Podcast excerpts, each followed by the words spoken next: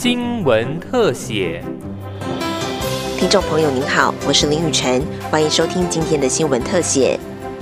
人力银行针对六七八年级生上班族进行跨世代的生存压力调查，结果显示，在自评的快乐指数中，有高达七成的人落在六十分以下，整体平均只有四十五分。多数的上班族似乎都不怎么快乐。调查更指出，加薪难、薪水低、升迁慢、工时长以及工作量过重是跨世代的职场痛点。造成压力的主因来自物价又涨、存不到钱、加薪少或速度慢、找不到适合工作，对于未来没有方向感。在观察。上班族的开销支出，以生活费最让人劳心伤神，其次则是房贷、房租、外食费以及卡债。人力银行发言人黄若威表示，去年实质经常性薪资与前一年同期比较，年减百分之零点零五，是近五年首次出现下滑。主要原因就是消费者物价上涨率涨幅大，让实质性的薪资转为微幅下跌。基本工资即使已经连续六年调涨，月薪来到两万五千两百五十元，却赶不上物价上涨的速度。上班。族至少有一餐必须外食的状况下，荷包越来越瘦，已经是多数人的共同感受。整个物价飙涨的夹击之下呢，不管是哪一个年级、哪一个世代，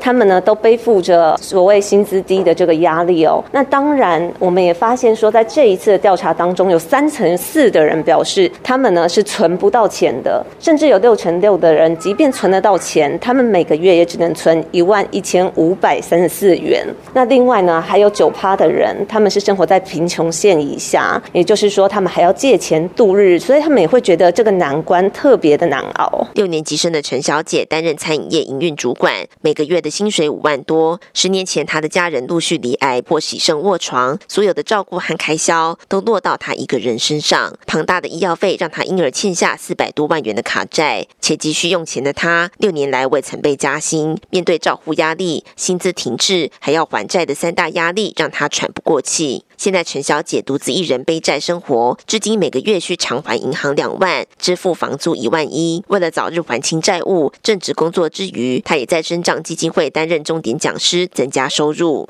家人是从十年前开始陆续离癌，因为是高雄人，所以爸妈都是肺腺癌，所以癌症来得快，但是走的也快。父母的部分是这样，但主要是两个妹妹，一个喜肾，然后一个是大肠癌，大概拖了五六年。去年最后一个妹妹就是患。猝死就走了，那所以说这中间的一些费用啊，其实健保当然有一些医疗的部分是 OK 的，但是药的话，我们发现说它疗效不会那么的好，所以我花了很多钱在自费药的部分，所以就会我们六年级生很容易有以卡养卡的状况嘛，所以这个债务是这样子过来的。三十多岁的小佳有一儿一女，是典型的三明治族。夫妻两人月收入超过十万，但光是房租、保姆费及安亲班费用，再加上奶粉钱，就超过五万五，薪水去了一大半。事假的钱刚好用来支付生活费。小佳说，在二宝出生前，夫妻两人还能给父母孝亲费，但因为二宝出生，开销大增。虽然有政府的托育补助勉强打平，但最怕的就是过年，年终奖金还没入袋，就要先给保姆年终。开学。后孩子的注册费又是一大笔开销。其实我们说算起来的话，其实夫妻俩合起来的月薪也是超过十万。可是因为我们有两个小孩要必须要养，然后所以就是说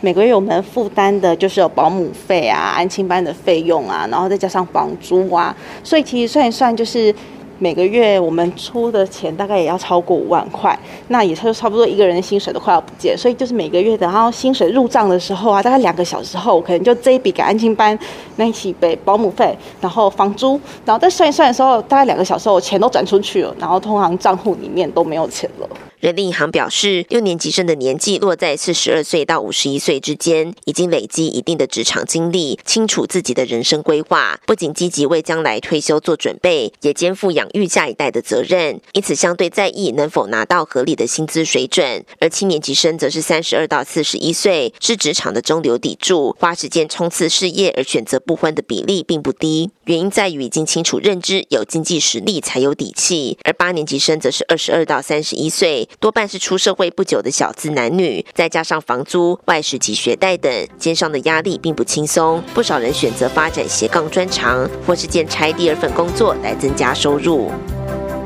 以上新闻特写是由警广记者林雨辰采访直播，谢谢您的收听。